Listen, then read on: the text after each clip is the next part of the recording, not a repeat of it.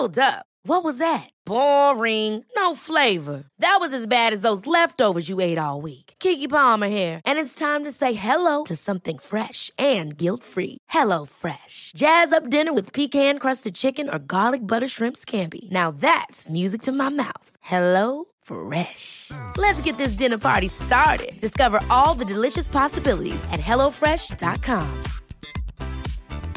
Hey, it's Ryan Reynolds, and I'm here with Keith, co star of my upcoming film, If, only in theaters, May 17th. Do you want to tell people the big news?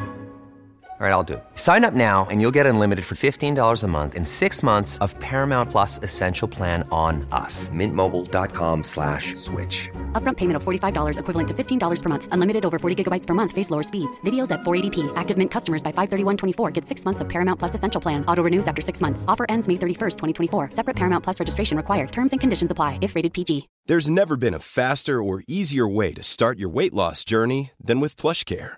PlushCare accepts most insurance plans and gives you online access to board-certified physicians who can prescribe FDA-approved weight loss medications like Wigovi and Zepbound for those who qualify. Take charge of your health and speak with a board-certified physician about a weight loss plan that's right for you. Get started today at plushcare.com slash weight loss. That's plushcare.com slash weight loss. plushcare.com slash weight loss. Farándula 021, un podcast de cultura pop con periodistas, psiquiatras y vestidas. Comenzamos. Ya estamos en noviembre 2021, nuestro episodio 39 de Farándula 021.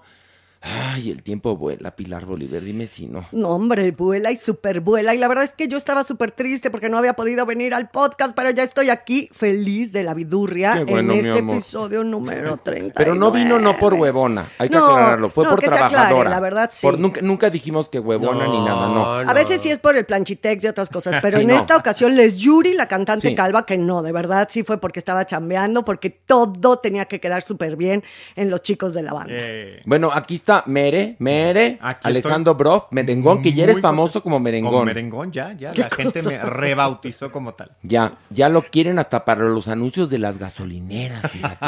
¿Y por qué es merengón? Mauricio pregunta que por qué es merengón. No, Mauricio, estás No, no. genial. O sea, le llevamos diciendo merengón cinco años y hasta ahorita preguntas, No, no es cierto. Llevan diciéndole desde hace como seis meses. Pero creí que, o sea, pues, en algún momento iba a haber una explicación de por qué merengón. Sí hay. hay una sí explicación, Mauricio. Lo que pasa es que se- llevamos diciéndole merengón desde hace mucho tiempo, pero no en su cara. Ahora ya es en su cara. Y salió sobre todo cuando bajamos, empezamos a bajar al Averno. Es que la doñinini lo bautizó como merengón porque me Alejandro Bro, pues digamos que, mira, yo ya, yo que tú, ya me aguantaba hasta que termine el maratón Guadalupe Reyes ya para empezar la dieta del kiwi. Este, ¿No? Es que- es que ¿Comer mira. todo menos kiwi? Sí. Mira, merengón es el nombre como de la mascota de Miel Me Sabe, ¿no? La botarga. O- la sí, botarga. como la botarga de, mi- de- de Miel Me Sabe. que es la pastelería deliciosa Ajá. de Alejandro Broff. Entonces hagan de cuenta que es un merengue gigante que baila afuera de Miel Me Sabe. No, que pero- Porque le gusta ojos. vestirse de blanco también, Y, no- y- y porque ya se le está haciendo cuerpo de merengue. Ah, Es, Es la, la, verdad. es la Sí, es de todo, combinación. un poquito de todo, un poquito Ya de ves, todo. Mauricio, por tu pregunta aparentemente inocente, nos acabamos de refinar a merengón. De merendar. No, hubieran podido inventar algo más lindo. No, no, no, pues la fue la doñinini. Nosotros lo queremos. Es para nosotros es el señor periodista Joaquín Alejandro Bro. Eso es para nosotros. Para el, para la gente del Averno es Mere y ya. Mere, Mere, Mere, Mere. Sí. Pero ya Porque- preguntan por Mere Ya, en me- las que sí, redes, me- que y merengón, que, no fue, que no, si no, bajó al Averno, que llegan si no. mensajes de mucha gente de Mere, te quiero merendar. Sí, o te llevo a merendar y luego merendamos, Mere. Mere, Es que tiene merengón. su pegue. Tiene su pegue el mere. Pero Hay que hacerle Mere- como el mambo o la cumbia del merengón. Vamos a componer No, la a canción. sí, me parece que sería una me buena parece idea. muy bien. La cumbia, el Y que se la merengón. prende el diablillo Uh. en el avernillo. Ya se aprendió la tómbola, no, pero ahora tiene que aprenderse unos villancicos, ya viene la Navidad. Pero bueno, antes de cualquier otra cosa, quiero comentarles que ya saben que los chicos de la banda estamos en muy corta temporada en el Teatro Shola. Eh, además, este fin de semana, este que viene siendo viernes 5, sábado 6, domingo 7, vamos a hacer funciones, pero con celebración de mi cumpleaños. ¡Eh! Sí. Va a ser mi cumpleaños el 8 de noviembre, anótenlo por favor. Eh, vamos a hacer meet and greet con la gente que vaya al teatro. Vamos a darles regalos nosotros a ellos, pastel en cada función, que son cuatro funciones. Y para que, si estás, ahora sí que andas bruja, como, es la época esta de Halloween, si andas bruja, vamos a regalar 10 cortesías sencillas para la función del próximo sábado 6 de noviembre a las 8.30. 10 cortesías sencillas para el próximo sábado 6 de noviembre a las 8.30. ¿Cómo la consigues? Envía tu nombre completo por mensaje privado al Facebook de Los Chicos de la Banda y los primeros 10 que envíen su mensaje serán los ganadores. Si no fuiste de los afortunados, aprovecha el jueves 2 por 1 en Ticketmaster. Este jueves hay 2 por 1 en Ticketmaster. Aprovechen para ver Los Chicos de la Banda y, bueno, repito, Vamos a regalar 10 cortesías sencillas para la función de este próximo sábado, que es 6 de noviembre a las 8.30. ¿Ok? Bueno. Y ahora sí, empecemos con esto. Ver o no ver. O no ver. Y bueno, vamos a comenzar hablando de Last Night in Soho, que es una película. Pilar, cuéntanos. Bueno, mira, la historia nos ubica en Inglaterra en época actual, ¿no? Y nos cuenta la vida de una joven con visiones paranormales que se muda de su pueblo natal a Londres a estudiar diseño de modas. Ella se instala en un cuarto, sí, de una gran casona en el Soho londinense y empieza a tener visiones y vivencias paralelas a la de una chica aspirante a cantante, pero que vivió en la década de los 60. Y ya, párale de contar. Mauricio, ¿qué te pareció Last Night in Soho? Yo tengo una relación bastante interesante con Edward Wright. A mí es un director que en su principio admiré por su técnica narrativa, pero nunca me gustaron sus historias. Y a partir de Baby Driver tengo algo que me mueve mucho de él. Para mí el punto cinematográfico en el que está es el de la expansión narrativa. Es decir, cuando vemos películas de Almodóvar como Pepe Lucy Boom, como Entre Tinieblas que he hecho yo y todas estas cintas, que son más de nicho, hay, una, hay un punto en el que esos autores expanden su voz y el punto de un Almodóvar puede ser Todo sobre mi madre o el punto de un Trier puede ser Breaking the Waves o Wong Kar Wai in the Mood for Love. Su voz se vuelve de todos y todos los que los amaban antes se vuelven detractores porque sienten que se vendieron y su narrativa se vuelve más convencional. Pero yo creo que aquí lo que Edward Wright con- consigue es una madurez narrativa. Se quita de encima esa, esa necesidad de cortar eh, ansiosamente y consigue una voz y una intensidad bastante bastante contundente, tiene una visión estética bastante espectacular sobre de lo que es el Soho londinense y sobre los 60 y creo que la película un poco tiene problemas en su tercer acto, pero visualmente es, es una voz impactante que hace que la película se sostenga y que valga la pena verse, aunque sí, no es su mejor película, no es una película perfecta, si fueran 5 puntos tendría un 3.54, pero, este, pero sin duda es una voz importante de seguir y es una película hermosa visualmente. Sí, efectivamente no es una película redonda, pero yo sí la disfruté. A mí sí me gustó por muchas cosas. Creo que pues es interesante esta narrativa. La estética también es muy interesante. Esta recapitulación de los años 60 es eh, habilidosa. Como por ejemplo esta tienda que suponemos es quizás la de Mary Quant en, en Carnaby Street con esta mujer cantante que después entenderemos cuáles son las vicisitudes que enfrentan. A nivel personal también a mí pues me resultó muy atractiva porque yo estudié justamente en, en, en San Martins. Ay, qué elegante, y de merengón. verdad es exactamente ¿No estudiaste en Janet Klein? No, no, No, tú yo- allá, muy a- bien. allá. Ay, Y- con razón habla inglés requete bien. Claro. Y entonces, sabe y justamente pues es son los salones, o sea, es entrar a uno de esos salones y las clases verdaderamente las recuperan perfectamente bien. Bueno, pero esto está precioso. Ya- La gente me va a regañar porque lo interrumpo. Sí, lo interrumpo. Pero es una conversación. es una conversación y se friegan. Mira, escúchame, mere, mere, mere, Sí, mere. sí, sí. Todo lo que me dices, yo estoy de acuerdo contigo. Ajá. Pero la película, ¿qué te pareció? No, por eso, justamente en ese sentido, a nivel personal, me parece muy bien lograda. Te tocó. Me lleva. Ok, pero ¿te divirtió? retrata, ¿Te divirtió mi mere? sí. ¿Sí? Siento que se cae un poquito al final, que le falta al final redondear mejor, pero sí se disfruta Pero sí y te sí gustó. la- y sí ok. sí me gustó. Está recomendando Last Night in Soho. Maniwis. Me gustó también mucho Maniwis, muchísimo. Yo no sé mucho de moda y que si el sojo y que no sé qué. Yo te voy a hablar de la historia. Ándale. A mí me gustó muchísimo. Me gustó mucho estos viajes de tiempo, que si de los 60 y que la época actual. Y sobre todo, pues sí, descubriendo la vida de esta mujer misteriosa que quería ser cantante en los 60. ¿Sabes qué me pasó a mí? Es que ya me la han contado 37 veces esta historia. Perdón que se los diga. Y ahora que Mauricio señala que Edgar Wright es el director de Baby Driver, le pasa lo mismo que en Baby Driver. Se le cae al final espantosamente. Porque Baby Driver no te aguanta, no te aguanta este, pues ahora sí que un análisis profundo y principalmente el final, porque es bastante absurda en esta época. Y esta también me pareció como de, de Hallmark, un poquito, no sé. Un pelín, no sé. no, no creo que tanto, Horacio. A mí me gusta eh, la forma en la que el director nos muestra una forma diferente de ir a los, a- a- al otro tiempo, a los 60. Eso sí me gusta porque eso no se ve muy seguido. Estas visiones de esta mujer totalmente enloquecidas que no sabes si es realidad o no, creo que eso lo logra muy bien, pero tiene un defecto que fue el que a mí me cayó gordín ¿Cuál? que me aburrió. No me pareció Mm. divertida. Creo que sí los elementos los maneja bien, que sí tiene innovaciones con respecto a esto de la narrativa y más en una historia de terror, en una historia, ¿no? De terror psicológico, también como podría ser esta. Y podría haberme gustado, pero me aburrió por a el mí me ritmo pasó lo de mismo. la peli. Ok, vamos al momento decisivo. Mauricio Valle, ¿ver o no ver? Por supuesto que ver. Ok, Pilar, Ver. Broft, Ciber. Maniwis. Clararira que ver. Y yo digo no ver. Y ahora vamos qué a hablar. tajante. No, yo a mí no me gustó. Pero la verdad es que este mi paladar se ha sofisticado, fíjate. Estás en tu derecho, está bien, está bien, tu opinión. Porque más la vi, fíjese. Pues bueno, vamos ahora a hablar, híjole, ¿cómo han esperado esto? De la tercera temporada de la bioserie muy ficcionada de Luis Miguel, de Netflix.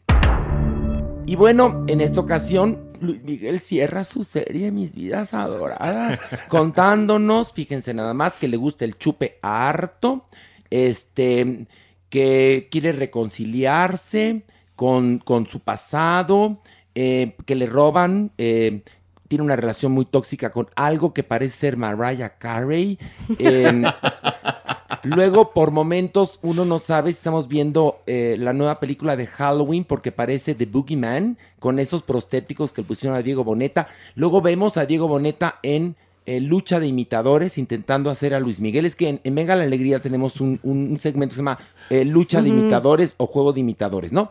Y bueno, pues perfectamente hubiera dado el perfil Diego Boneta para ir a interpretar a Luis Miguel ahí a ver si ganaba, ¿no? Este es verdaderamente asquerosa. Bueno, a ver, eh, Pilar, ¿qué te pareció? Lamentable, cada vez va peor, como dijéramos, peor lo estoy diciendo a propósito, porque es el, el adjetivo que le corresponde Sí, a porque esta no, cosa. no falta el que dice, a ver cómo critica la serie si dice peor, es broma. Es broma, y más para esta serie que es espeluznante. Y entendí una vez más por qué estos cambios de tiempo, y ahora cada vez son más pequeños, ¿no? Tres minutos 1992, cinco minutos 2018, tres minutos, o sea, cada vez va más No, rápido pero esto. ¿sabes? Lo mejor que tiene la serie, si no lo han visto, eso sí vale la pena. Cuando llega Miguel Alemán Magnani, le dice, sí, vamos a hacer una serie de tu vida. Eh, eh, Sí, sí, Es un momentazo. Es que, ¿sabes Es por qué? como el cine dentro del cine, señores. Exacto. La, la vida imita al arte. Pero lo hacen para tomarnos el pelo. No, pues, claro. Gachamente. Y entonces contar lo que ellos quieran contar y que cualquier episodio que nosotros tengamos duda o que preguntamos, oye, ¿y por qué los Ah. No. niños? ¿Por qué la esposa? ¿Por qué? Lo que preguntemos es porque no, No. salió en esa temporalidad. No, porque además él en Twitter eh, publicó, publica poco porque creo que no escribe bien, pero bueno, publicó que la serie está muy ficcionada. Pero hay una parte también genial donde dice, de Araceli no vamos a hablar, o sea, para Sí, curarse en salud. sí, sí. Este, a ver, Mauricio, ¿qué te pareció? Definitivamente es un desastre, pero es menos desastrosa que la 2. La 2 es, no pasa nada, absolutamente nada. Esta parte de la metahistoria definitivamente se volvió un poco mi background watching, o sea, estaba haciendo cosas y la seguí oyendo hasta que de pronto dijeron, vamos a hacer una serie. Sí dije, te cae que vamos a ir a la metahistoria de la serie de Luis Miguel y ahí obtuvieron mi atención. Pero la parte donde eh, él conoce a todos los productores, me parecía delirante estar viendo eso. Hay una cosa Porque sí, hay un, hay un tema ahí con, con la interpretación de Luis Miguel en su etapa mayor, ya más gordo, con todas las drogas y todo esto, que es, esa es una referencia de cine que para mí es muy específica, pero es, se fueron full Tropic Thunder, o sea, es en la que Robert Downey Jr. se pinta la cara de negro y es como esta metaficción porque están filmando una película en Vietnam y todo era delirante, o sea, pero te lo juro que desde que empezaron con lo de vamos a hacer la serie, yo no paré de reír. De ahí en adelante me cautivó la serie. Todo lo que no había pasado en los últimos ocho capítulos, ahí dije, ok, vamos a entrarle a esto, está divertido.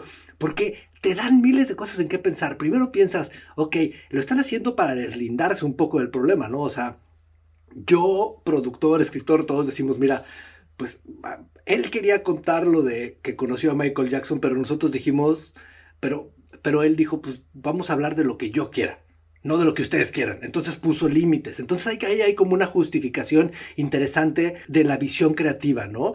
Que puede ser que esta metahistoria está ahí para lavarnos las manos de que, pues bueno, si él no hubiera estado, igual hubiéramos podido contar más cosas, pero él estuvo y ahí se contiene. Pero entonces le tuvieron que dar dos capítulos y cacho a esto para eso o porque creían que era una buena historia y que era como final Truffaut, así de Day for a Night, y vamos a ver cómo se hacen las series dentro de las series.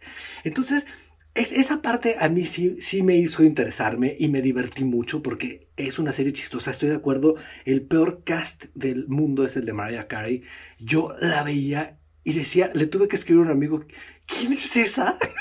y ya me dices Mariah Carey y yo no podía parar de reír. O sea, sí siento que la serie se volvió delirante. O sea, ¿Han visto un meme que, hicieron de la serie de Luis Miguel, que es un caballo? Tú ves la cola y es un caballo hiperrealista brutal. Luego son dos líneas rectas, así hechas por un niño, por un bebé, ¿sabes? Como un tronco. Y luego a esas dos líneas rectas le sale como un dibujito de estos de patitas que hace un niño, ¿no? Y, y entonces es temporada 1 el hiperrealista, dos las dos líneas rectas y tres la carita del niño con pelito del caballo todo chuequito. Y digo, sí es cierto, o sea, en verdad no entendieron los límites de su historia. Y, y esta, esta temporada es brutal, es brutal, o sea, es Pero brutalmente mala, Mauricio. Le diste mucha, mucha Está en ácido, en ácido. Pero, pero yo no entiendo en dónde le encontraste lo chistoso. Hay que estar verdaderamente, como dice Pilar, en ácidos, Mauricio. Y la era indignante. historia y Truffaut y, todo esto no lo veo. No, yo no creo que ellos, lo, Luis Miguel sabrá pues de, de, lo, que pedía pizza con trufas, no de trufo.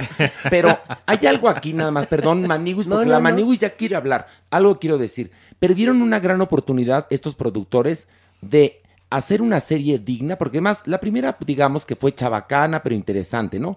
Pero en la segunda y la tercera, ya que tenían dinero, tenían reconocimiento, tenían éxito asegurado, hubieran hecho una serie mexicana de buen nivel porque todavía no lo logramos y así benefician el mismo mercado de las series, el mismo mercado de la gente que trabaja y por ende los productos mexicanos podrían venderse más caros porque de todos modos, aunque estén en plataforma, hay A, B, C y D. Y yo creo que esta, aunque exitosa, es D. Es decir, no les importa el éxito, pero si es un producto latinoamericano no le invierten tanto como un producto anglosajón. Entonces aquí perdieron una gran oportunidad, Maniwis, perdón. No, totalmente de acuerdo. Y es que tenían eso, eh, la gran oportunidad, porque nunca fue la gran, la gran serie, ¿no?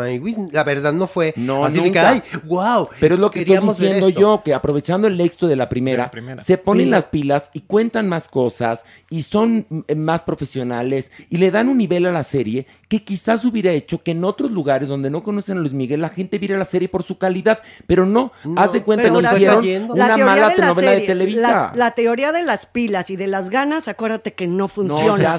Porque estos no tienen las herramientas intelectuales. me armo de un equipazo. Porque perdí una gran oportunidad. Además, oye, esto está en Netflix. Dinero había. Hay dinero, porque además, te cuento, hicieron la primera temporada y después pararon y empezaron a negociar ya realmente. Entonces, sí había dinero. Lo que pasa es que no lo gastaron. también hay que tener herramientas para saber escoger un equipo que te va a llevar a otro lugar y estos pobres ni siquiera tienen eso. No, no, no, se les fue cayendo. Imagínate cómo se les cayó que ya en la tercera temporada mejor vela como farsa para que te rías, cuando no era el objetivo No, en realidad no, no. de la serie. Y es un guacamole finalmente, o sea, narrativamente es desastrosa, no se entiende esto que dice Pilar como bits and pieces, pedacitos de cada cosa, sin una lógica de un momento hacia el otro, ya nada más yendo y viniendo, poniendo cosas estridentes, medio escandalosas, tratando de... Y medio, de- Ale, porque Bueno, tampoco sí, una pero- cosa que te deje gelé, así No, que no, digas, n- "Güey, ninguna ya confusión". No, no, no. aquí el... Pero, pero ni siquiera era algo interesante, entonces nada más algo llamativo como, como No, para tener Y ahí les carnita, encargo, según ellos. ahí les encargo el final. Es como de telenovela de, de Luis de Llano. No, no, no, no saben lo que es. Oye, Mauricio, una pregunta. Eh, ¿Quién hizo los prostéticos? Tú que estás metido en ese mundo, porque pues hay que buscar a esa persona para mentarle la madre, No, en serio. Los prostéticos están, bueno, peor, peor que, ¿qué te puedo decir yo? Este, los, los capítulos de las momias de Guanajuato que hicieron los 70, ¿en Sí, serio? Las del santo, pues. Tampoco le ayuda mucho la actuación porque él siente que las trae y tiene como un compromiso con el- los prostéticos y se deja ir más duro y se vuelve, se vuelve muy forzado todo. O sea, Detonado. Sí, pero la cara anaranjada y el cuello blanco, No, ¿qué pachó? no, o sea, terrible, eso sí no. es de, de maquillista, de caracterizador. Hubieran invertido bien en, en- en el maquillaje. Hubieran contratado a Paul Stanley para que hiciera a Luis Miguel ya de mayor, Bueno, ¿no? No, no, no, qué asquerosidad. Y lo peor es que la gente la está viendo, la gente la está comentando y entonces todavía no damos ese salto para hacer series robustas, series eh, donde eh, estas plataformas les den muchísimo dinero para producir padrísimo y que sean interesantes en todo el mundo. Aquí perdieron una gran oportunidad y yo creo que van a seguir en ese tenor porque a eso sí, ahorrarse dinero les chifla. En serio. Bueno, vamos al ver o no ver. Mauricio, ¿ver o no ver? yo digo que sí la vean. O sea, sí, sí, sí, véanla, pues. No, ya tú, bueno, tú que mira que, Mauricio, qué irresponsable, en serio. Pero bueno, muy bien, ya véanlo ustedes. Yo digo, pertenece al, al- al rubro de reembolsame Netflix, pero bueno. Dice Mauricio, si ya tienen Netflix, véanlo. Este, vean este trabajo. Pilar, No, no ver es una pérdida absoluta de tiempo. además, eh, pregunto yo, ¿se van a enterar de algo que no sabían de Luis No. Miguel? Nada. No. Pues yo Se digo van a que- divertir, la van a pasar bien incluso, ¿no? Si Pon odian tú a Luis Miguel. Que si lo dices, odian, ah, sí. ya está cantando, voy a ver ese, cómo lo hace y demás. Canta, no canta bien, no está cantando padre. Pero es que Diego Boneta Por decidió, eso, por decidió eso. que, él, que él era tan buen cantante que él podía hacer a Luis Miguel cuando la gran cualidad de Luis Miguel es su, voz. voz. Claro. Bueno, este Alejandro. No, ni remotamente. Maniwis. No, Maniguis, gracias. Y yo también digo no ver. Y vamos ahora a hablar de algo que le chifló a Mere, que es Bake Off México, el gran pastelero que está en HBO Max.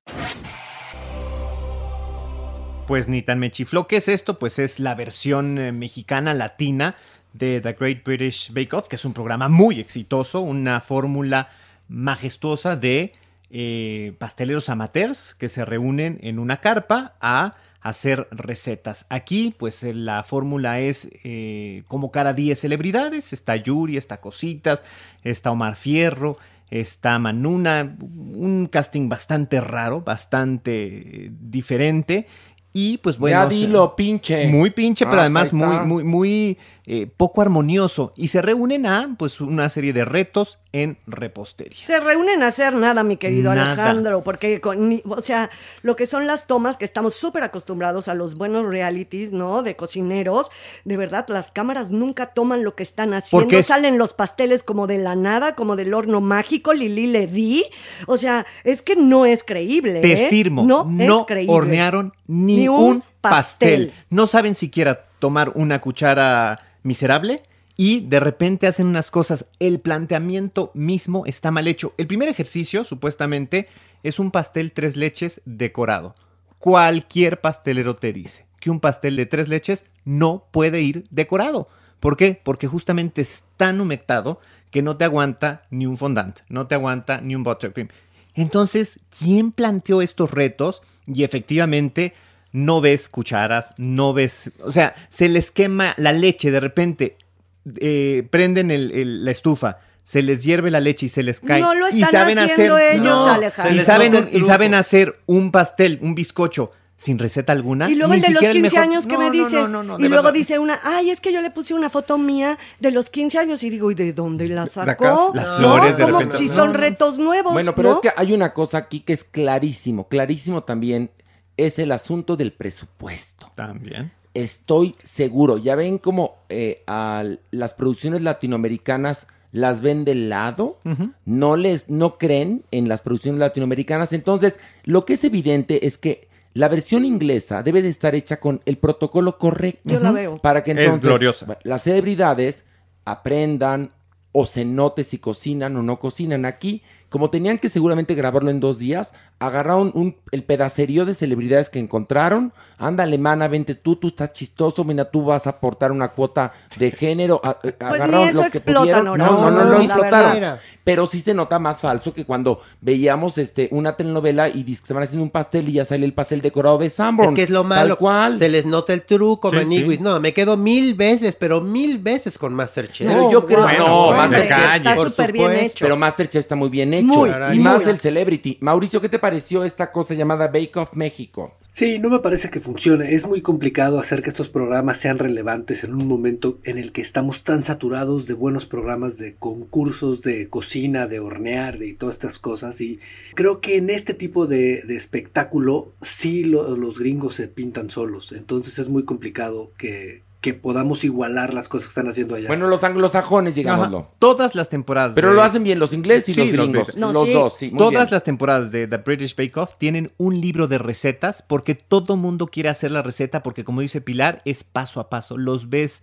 haciéndolo, equivocándose, mezclando. Aquí Pero si ni es- siquiera se te antoja cocinar. Pero es una franquicia, tendrían que haberlo hecho respetado la Biblia. Pues Pero, pero hay un punto en el cual yo creo que los dueños de la franquicia dicen, ay, mira, con que me paguen lo que tiene que ser, lo hagan como quieran, porque de todos modos, a lo mejor consideran que, que somos ciudadanos de segunda. Horacio, ¿por qué desperdiciar una vez más la oportunidad? Es lo que tú estabas diciendo. Creo que tenemos para ese programa, Pero- sí tenemos de verdad no las creen, herramientas no para creen. haber logrado hacer algo muchísimo más digno, Bueno, de verdad. yo te platico una cosa. Ponte una En- serie en como la de... Te voy a contar una cosa. En Venga la Alegría hacemos un concurso de, de- de- de chefs que se llama El Gran Chef. Y está mucho mejor. ¿Por qué? Porque realmente todos tuvimos que cocinar. Todos tuvimos que llevar nuestros este, elementos para poder llevar a cabo nuestro platillo. Se hace contrarreloj y se hace en vivo y funciona que tiene cinco puntos de rating. Es a lo que voy. Exactamente, este formato era bastante posible. Claro, ¿no? muy De fácil. que aparte, las celebridades ni siquiera explotan la personalidad de nadie. Todos están como a disgusto, perdón, pero no se ve que haya un equipo padre no entre hay armonía, ellos, ¿no? sí.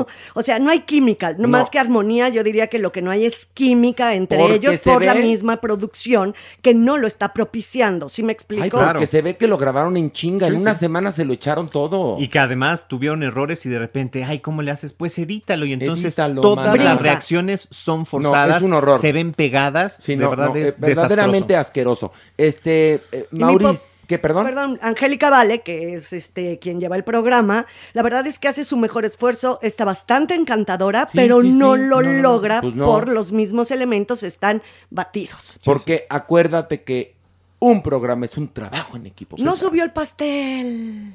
No, no subió esta cosa. Bueno, este, Mauricio, ¿ver o no ver? No, no ver, no ver. Pilar, No, no ver. Alejandro, No ver. Maniwis. Clararira que no. Y yo digo no ver. Y vamos a pasar, damas y caballeros. Del pink al punk. Y ya está el consentido Mario Lafontaine. Un aplauso a Mario. Muchas Magis, gracias, hermoso, te queridísimos. quiero, Magis. Yo más, Pilu, Mau, querido Horacitu y todo el equipo.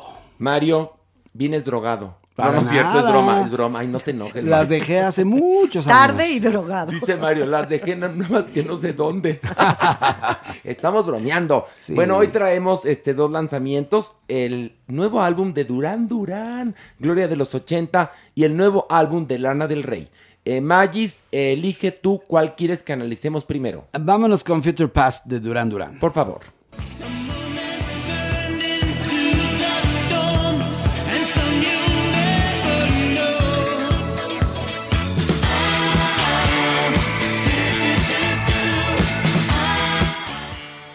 Mario, ¿qué opinión te merece? Una de las pocas bandas ochenteras, queridos, que no se ha quedado atrapada en el loop eterno de la nostalgia. Eso es de aplaudir.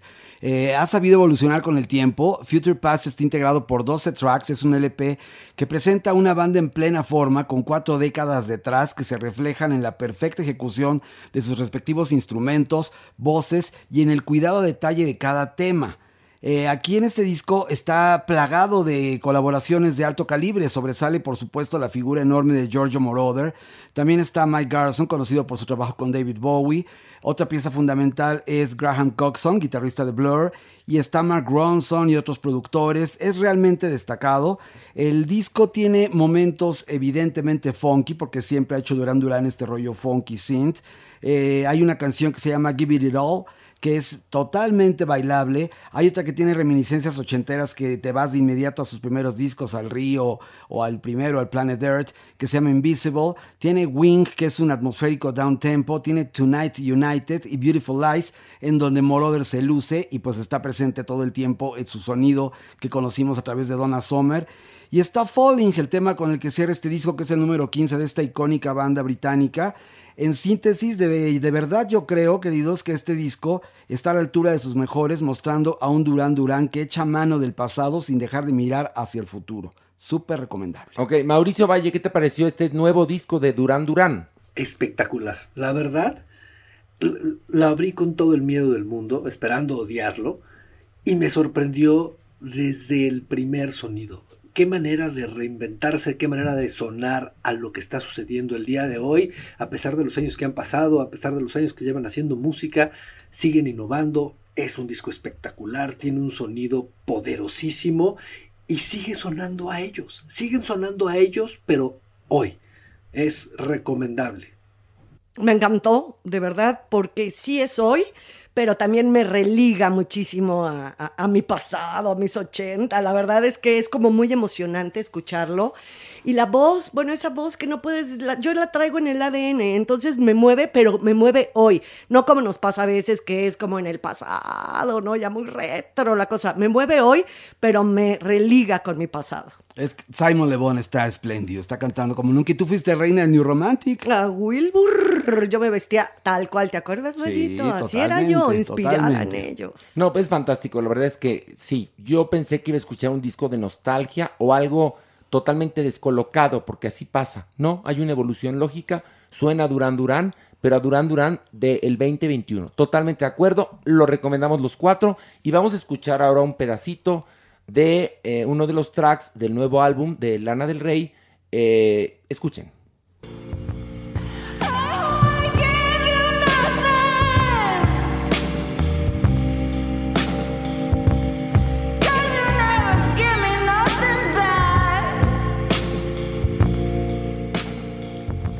Y bueno, esto se llama eh, Blue Bannisters, es lo más reciente de Lana del Rey. Magis, ¿qué te pareció? Curioso, fíjate que es su segundo disco en este año y a 10 años de haber lanzado el disco Born to Die en 2012, yo creo que Lana ha sabido de verdad callar boca de todo mundo que la criticó, que dijeron que era una trepadora, que no era una artista real. Eh, la crítica de verdad se ha doblado ante esta mujer, eh, considerándola una auténtica compositora. Eh, ha encontrado la fórmula exacta para componer su sonido más indie pop con un toquecito folk y a veces jazzy e inclusive blues rockero, siendo la cabeza del cartel de grandes festivales a nivel mundial. Y en este disco nos presenta 15 canciones en tan solo una hora.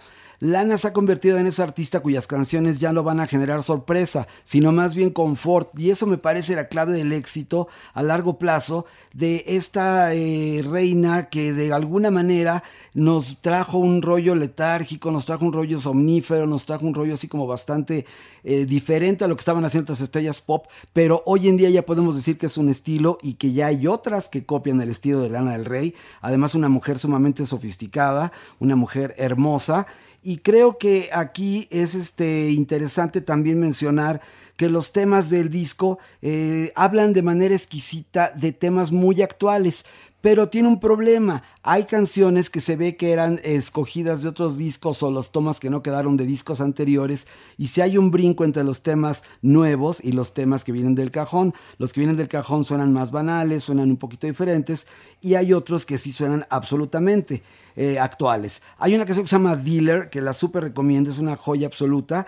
Creo definitivamente que no es su, jo- su pieza más perfilada, desde luego, pero siempre es un placer sentarse a escuchar a esta dama hermosa que no te trae más que paz, confort y mucha sensualidad. Ok, entonces ti sí te gustó, sí te gustó. muchísimo. Mauricio Valle, ¿qué te pareció el nuevo disco de Lana del Rey? Yo soy fan. Eh, a mí es una mujer que me encanta su música, la puedo escuchar sin ningún problema. Desafortunadamente, sí, este es el primer álbum que no me vuelve loco. Porque a pesar de que el sonido puede parecer similar, sí hay algo ahí que tiene. Sí, sí hay algo que de pronto es muy específico en ella que, que cambia sus energías. Y aquí este disco me parece que no llega a ese lugar. Eh, sí, tiene dos o tres canciones que me gustan, pero me gustó más el, el álbum pasado.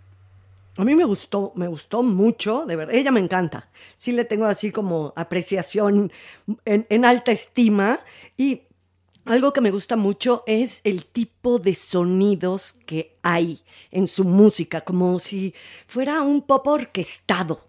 Ya sabes, como si fuera de repente orquesta, de repente oigo un corno, de repente oigo cosas que no oigo en otras cantantes, que en otras compositoras, ¿no? En otro, en este tipo de música. Creo que ella es muy a mangar en el sentido de meter sonidos muy, muy extraños y específicos, casi como de orquesta, ¿sí me explico? Y a mí me gusta muchísimo. Eh, hay unos tracks que me gustan, otros no. Eh, no acabo de darle el golpe. Eh, por momentos me parece sumamente deslactosada, por momentos sumamente experimental, por momentos se nota ya demasiado madura. Es decir, no acabo yo de darle el golpe a Lana del Rey. Reconozco que es guapa, que es fashion, que es visionaria, pero hay algo que no, no sé, no, no, no, eh, eh, ¿qué puedo decirte? Te Ah, Voy entiendo a aplicarla a. Mauricio Valle, no conecto. Te entiendo perfecto porque los temas nuevos sí tienen todo ese rollo, pero aquellos antiguos sí reflejan otra que ya no es la que estamos acostumbrados a ver. Entonces eso es lo que suena un poco raro. Pero el sonido sí, ¿estás de acuerdo conmigo? Sí, que es, es como, es muy como de David? Lynch, es como de Angelo exacto, Badalamenti, es un rollo oscuro, bastante metido en la profundidad musical de un rollo más de cámara, más este ambient finalmente. Sí. Ay, Mario, qué bonitas palabras Ambient. usas. Ambient. Me gusta. Tenemos un lanzamiento que es Swedish House Mafia con esto que es Month to a Flame.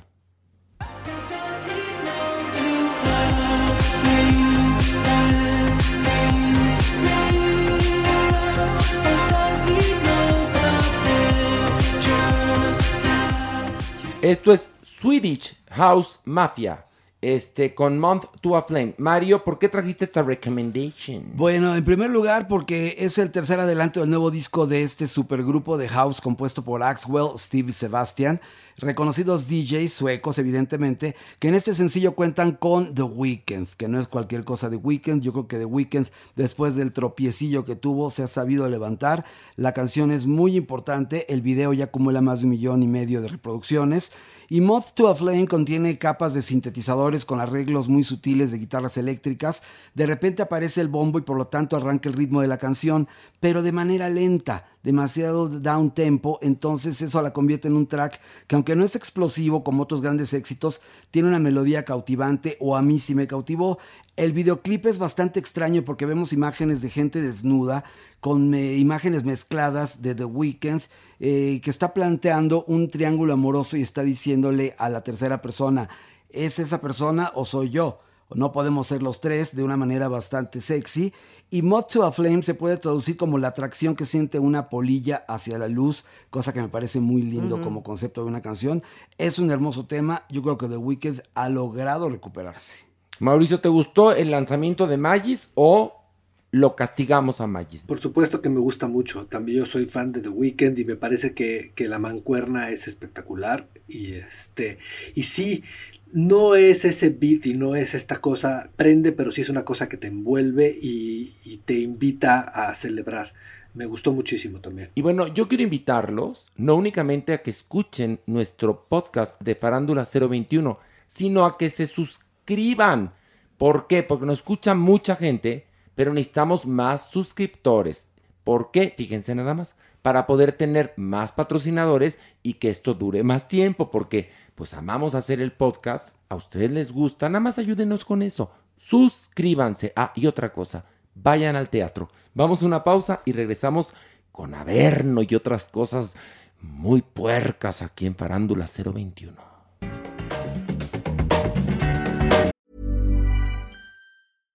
One size fits all seemed like a good idea for clothes Nice dress. Uh, it's a it's a t-shirt. until you tried it on. Same goes for your healthcare.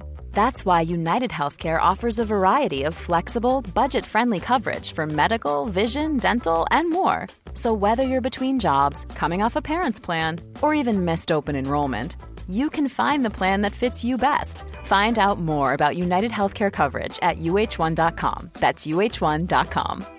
This is Paige, the co-host of Giggly Squad, and I want to tell you about a company that I've been loving, Olive and June. Olive and June gives you everything that you need for a salon quality manicure in one box. And if you break it down, it really comes out to $2 a manicure, which is absolutely insane. It's also so easy to get salon worthy nails at home with Olive and June. The difference between how your nails used to look when you did them yourself and now with the Manny system is a complete game changer. The best thing about Olive and June too is it's a quick dry, dries in about one minute, lasts for five days, and full coverage in up to one to two coats. Visit oliveandjune.com slash perfect manny 20 for 20% off your first system. That's oliveandjune.com slash perfect manny 20 for 20% off your first system.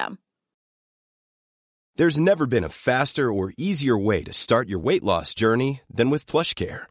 PlushCare accepts most insurance plans and gives you online access to board-certified physicians who can prescribe FDA-approved weight loss medications like Wigovi and Zepbound for those who qualify. Take charge of your health and speak with a board-certified physician about a weight loss plan that's right for you. Get started today at plushcare.com slash weight loss. That's plushcare.com slash weight loss. plushcare.com slash weight loss.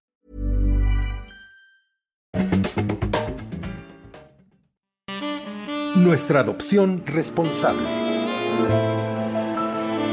Y bueno, ahí llegó la Supermana. Un aplauso a la Supermana tan querida. La semana pasada fue un éxito la adopción del perrito que ofrecimos.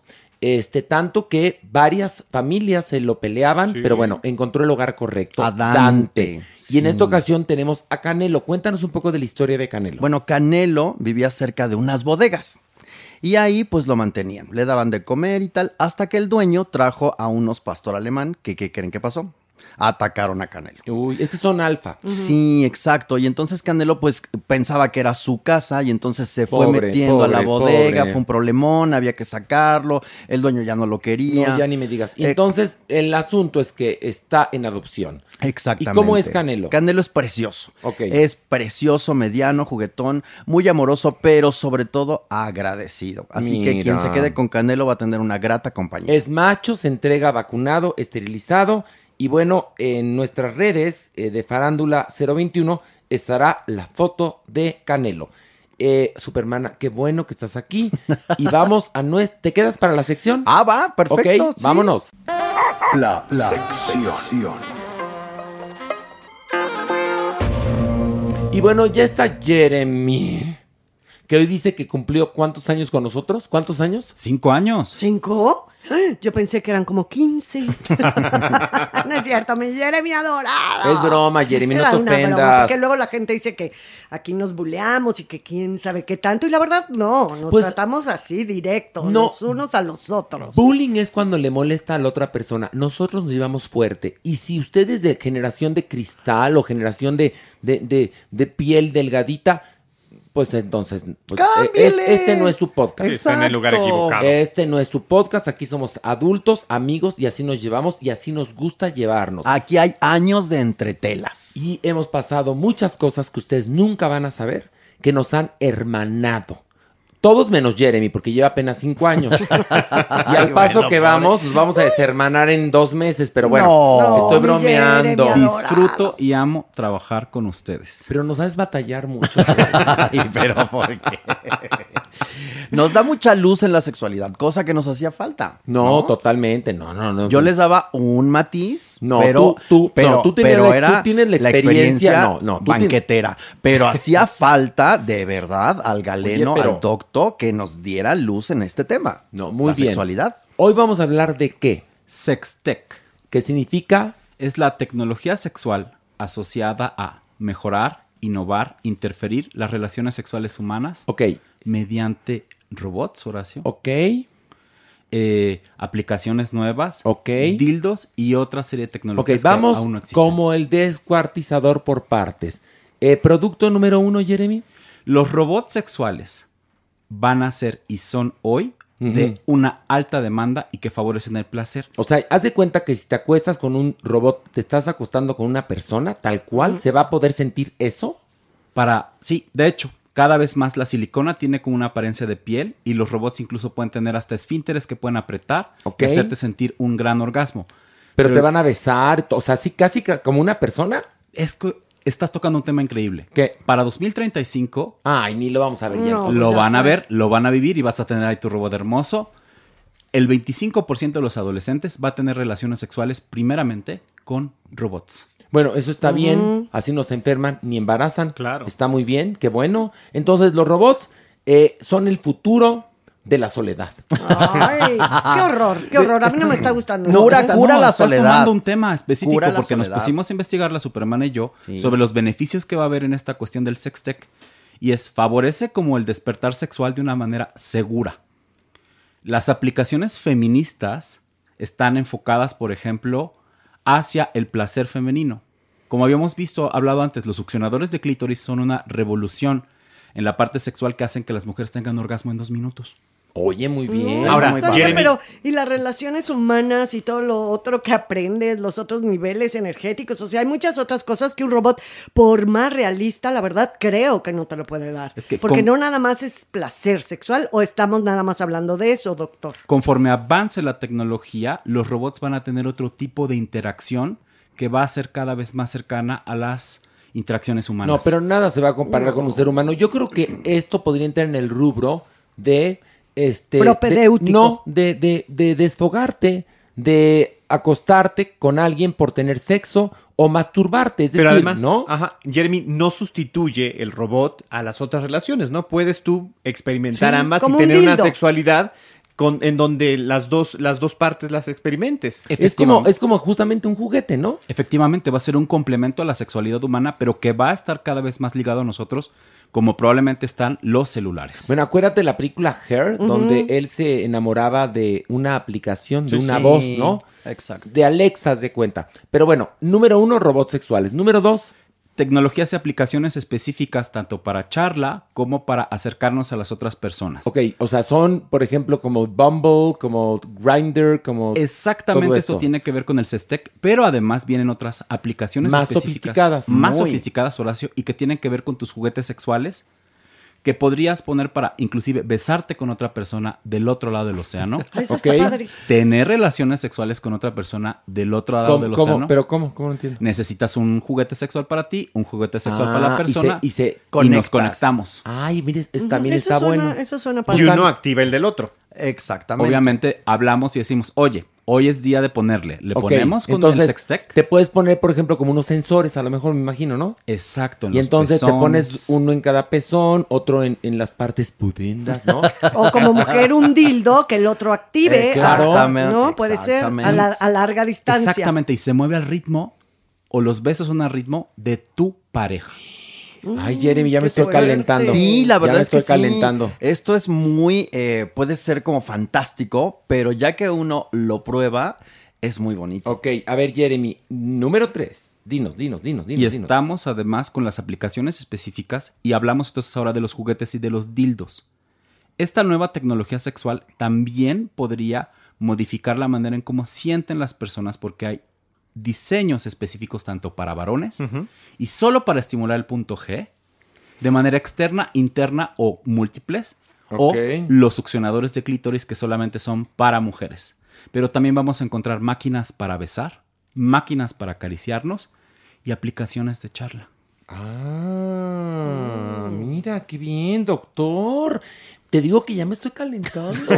¿Tú qué opinas, Mere? Mere, Mere, me rarara, ¿qué opinas? Pues que justamente esto, esto abre la, el abanico de la sexualidad. Creo yo que de repente la gente eh, le tiene miedo, piensa que nos va a llevar a la soledad o que es simplemente para quienes tienen una imposibilidad de eh, pues entablar relaciones eh, humanas, amistosas, eh, sentimentales o sexuales efectivas, pero creo que puede ser también un gran complemento a las relaciones mismas. Pero sí orilla a una, a una autosatisfacción en Eso cierta sí, forma. sí, sí. Pero, pero, aunque tengas pareja, también se vale Sí, la autosatisfacción. claro. O Sí, sea, es que es muy diferente. No, pero eh, futureando así, o sea, Ajá. imagínate en un futuro no muy lejano, donde ya no vas a tener eh, ese interés de aproximarte a otro ser humano No, porque a nivel sexual, porque No. tú ya tienes satisfechas No, porque- tus necesidades. No, porque a la larga nunca se va a comparar, creo yo, el robot más sofisticado con, Sí, con- una persona con la cual puedes hablar después de hacer el amor. espero los dioses. Pero también sí. hay gente que el sexo es el sexo. Y entonces es mejor y más eh, seguro que en lugar de buscar una costón ahí furtivo, pues entonces tienes tu robot y sientes lo mismo de alguna manera para que lo que quieres es desfogarte o utiliza alguna aplicación y entonces te masturbas sabroso y tienes un plus. O un juguete. Hecho, o un juguete. Es que ambos tienen razón. Pilar en la parte ética, Ay, está qué bueno, ¿ves? en la parte Tú, Pilar, y- y hablar, yo ni un sí. la interacción humana. Horacio, gracias, Horacio tiene doctor. razón por la parte de esto da nuevos bríos y nuevas formas Ándale, para el doctor, muy autoplacer. bien. Pero yo quiero mencionar algo bien interesante. ¿Qué? es- Que ya los probaste todos. no, Ah, bueno, entonces- todavía no, pero lo haré. Eh, esto ayuda y llega a poblaciones que antes no tenían la facilidad de poder disfrutar el sexo como las personas con discapacidad. Muy bien, Eso es es muy buen punto, buen punto, muy bien. Podría ser benéfico también para personas en reclusión. Ajá.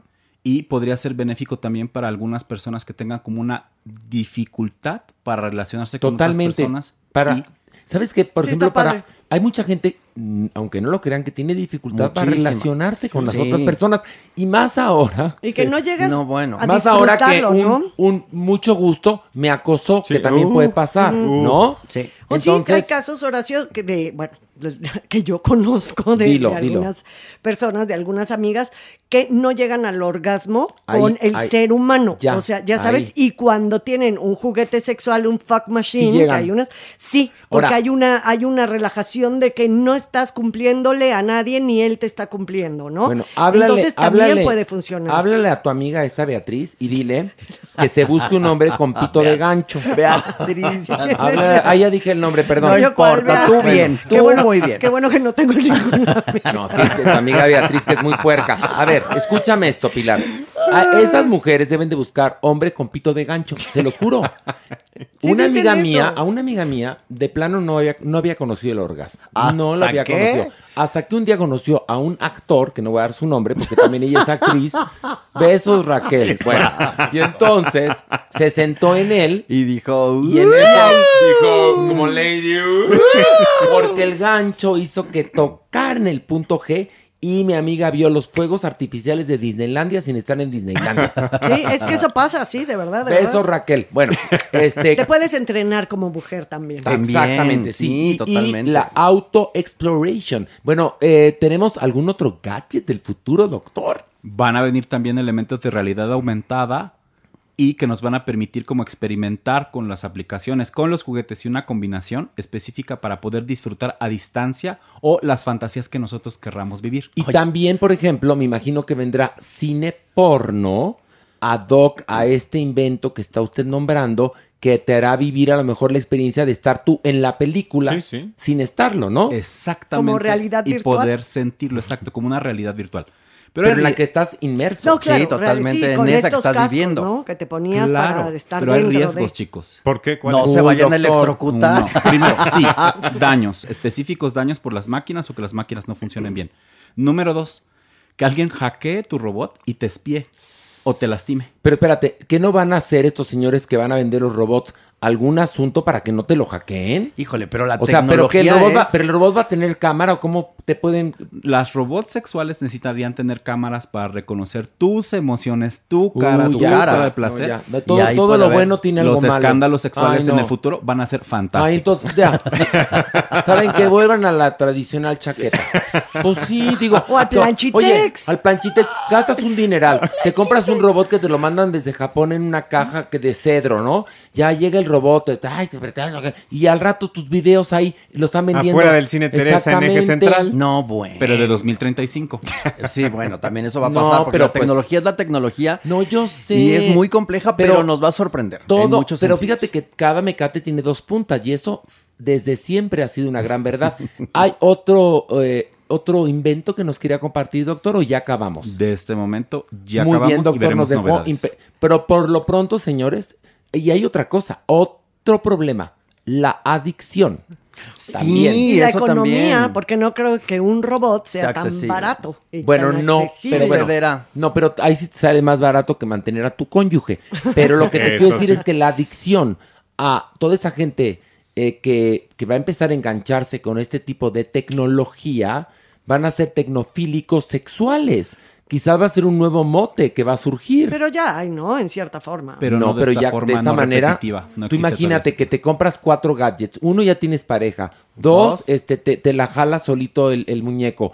Tres, este, te metes en una película porno nada más con un casquito. Y cuatro, andas cogiendo con tu, con tu amante de Australia. Pues Cinco, no. ya no fuiste a trabajar. No, cinco ya no fuiste a trabajar. Seis, ya te quedaste pobre. Y luego siete, tienes que prostituirte para poder pagar todo. Pero bueno, doctor, gracias, gracias. La semana pasada se le extrañó y la gente se quejó que no estuvo aquí, doctor. Tenía que estar en un evento en Houston y tenía que estar en un evento en Valle, discúlpenme. Ay, qué adorado. Valle Houston. Fíjate. Estuve en Londres y Zapopan. Ándale. Muy viajero, mi doctor. Saben que amo venir aquí y compartir Pero, a ver, un evento ir a tragar pizza a San Miguel Allende Ay, y de no, shopping no. a Houston, me parece muy bien, doctor. Qué bueno que falta sus obligaciones por andar de huevón. Es broma, doctor, no se ofenda, lo queremos. Le queremos. Los adoro a ustedes. Le queremos aunque sea culero. Si es luego es culero, ¿sí o no, Pilar? Di la verdad. Un pelín, un pelín. Si es culero, mi doctor, pero lo queremos, lo aceptamos como es.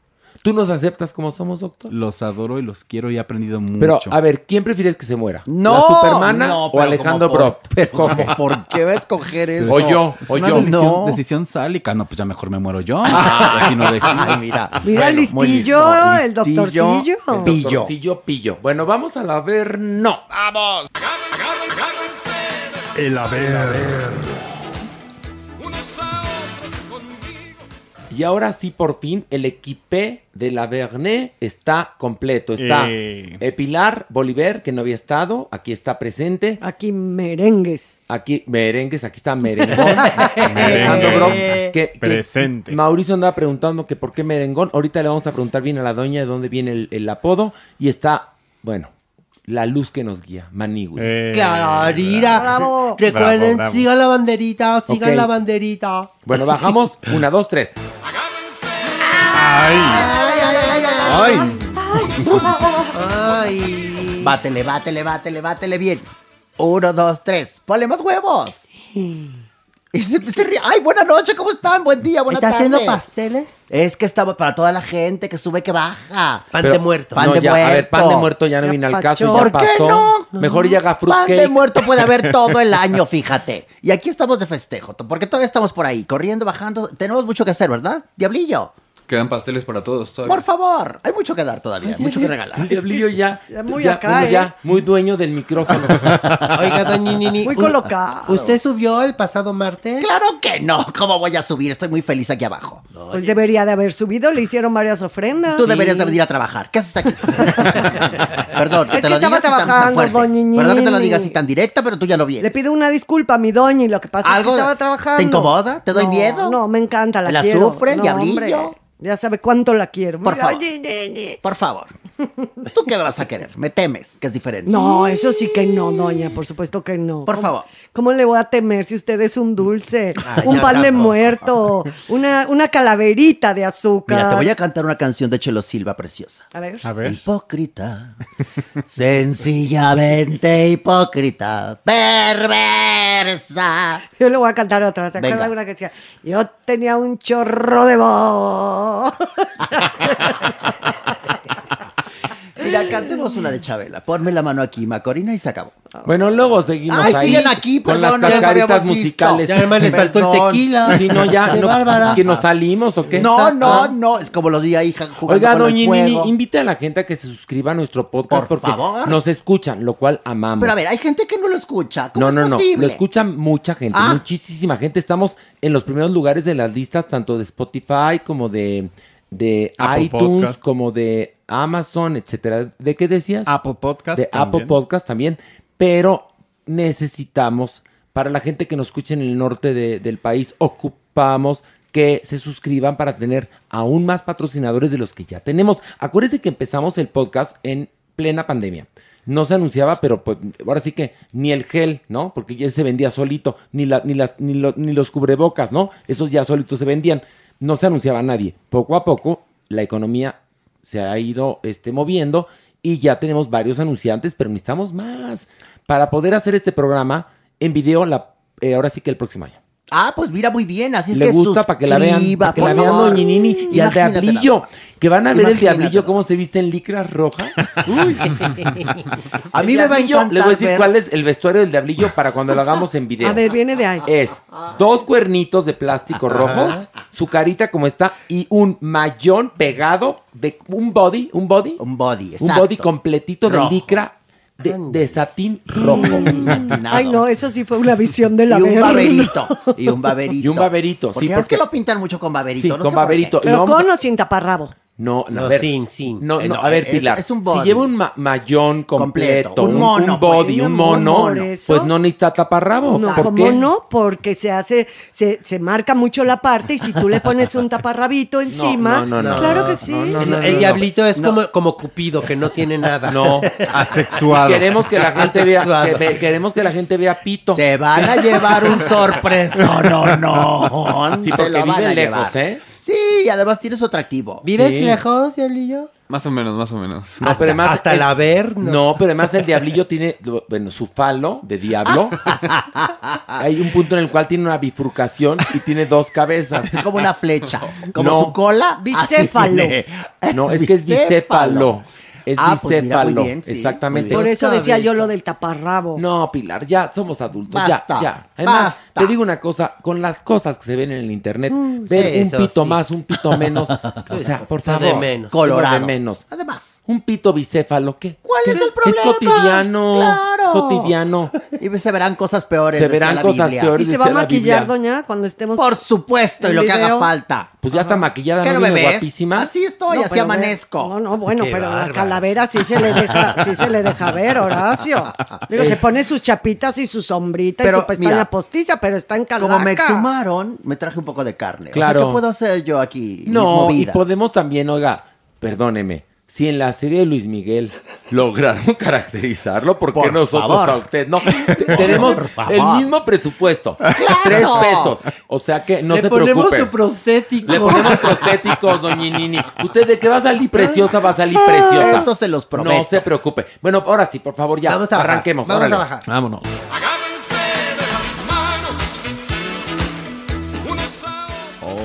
Arráncate, maniguis. Ay, Maniguis, pues la triste noticia de este fin de semana de la muerte de Octavio Ocaña, Maniguis. Ay, no, qué cosa Sí, tan espantosa. saben, que Terrible. después de una persecución policíaca, pues bueno, murió a causa de un balazo que presuntamente él mismo se dio. Y bueno, Maniguis, ya saben, este fue el dictamen final de la Fiscalía del Estado de México. Oye, pero Eso ¿sabes dijo. qué pasa? Que lo que es muy interesante de esta nota es cómo el hilo histórico fue eh, cambiando opiniones constantemente el fin de semana cuando ocurrió el deceso de este actor y cómo la gente daba por hecho que si subían un video a la una, el que subían a la una y cinco era el que le continuaba, cuando a veces era el que le precedía. Es. Entonces se armaron una cantidad de teorías de conspiración.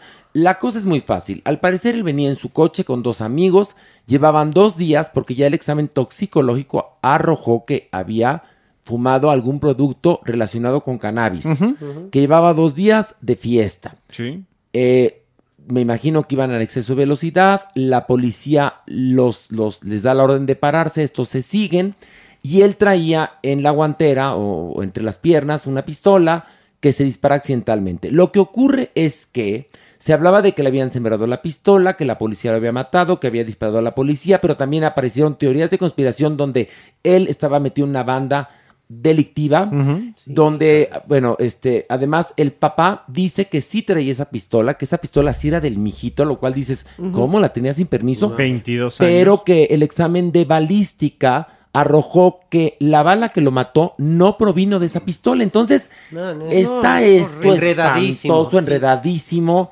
Eh, ya ven cómo operan luego eh, nuestras autoridades, entonces entre que las Pues autoridades problema. son lentas, luego la imagen que se tiene de las autoridades, La este, comunicación fue fatídica. ¿Cómo la es posible comunicación que- fue fatídica porque estamos tan hipercomunicados que ¿qué pasó? Nos confundimos todos. Sí, sí. Y Entonces- la fiscalía vino a, a- a aparecer dos días después con un comunicado en Terrible. Facebook, o sea, enumerando, enlistando supuestamente los resultados de la investigación, sin un procurador que diera una conferencia frontal, un presidente municipal o un jefe de la policía del ayuntamiento que explicara, porque los, los videos, independientemente de si se ve o no claramente, si le siembran o no, dejan muchas dudas. Y lo que sí también dejan suficientemente claro es que la policía no está preparada para atender un caso como estos. No hay debido proceso, no hay resguardo de las escenas de- del crimen, no hay respeto. Pero a ver, a ver, querido Alejandro, Sí, sí. es una pena en la condición en la que está la mayoría de la policía en nuestro país desde siempre.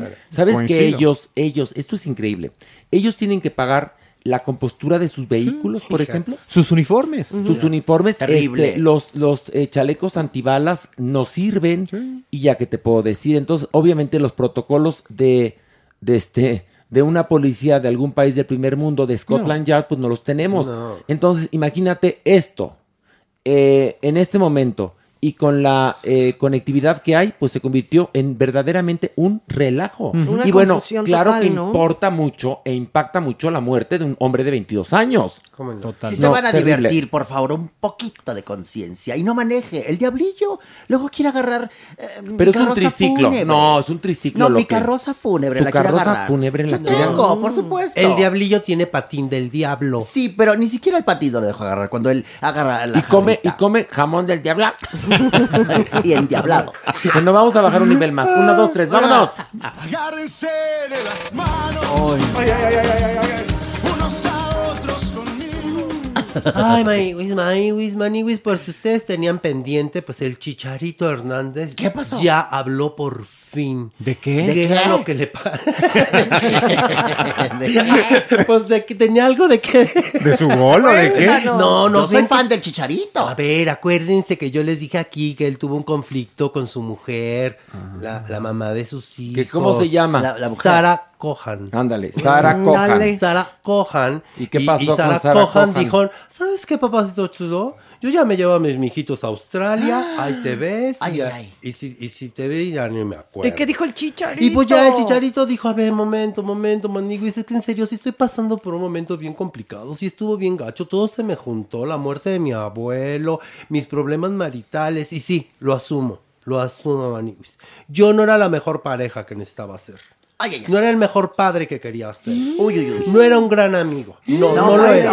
No era el gran ser humano que quería ser. Ni el mejor futbolista también va a decir. ¿Qué quería hacer? No, ¿O qué? Pues es que sí, después de todas estas situaciones, Maniwis, obviamente, pues se le complicó en su trabajo. La chichareaba, como dicen. Chichareaba, Maniwis. Entonces Pues, el chicharito reconoció su culpu. Sí, con- y, y tanto así le afectó que llegó a considerar el retiro, ¿eh? Que ¿Cómo? dijo, yo, ya- yo ya no sirvo para esto. Oye, pero el, el chicharito, ¿sabes cómo le dijo? Mm.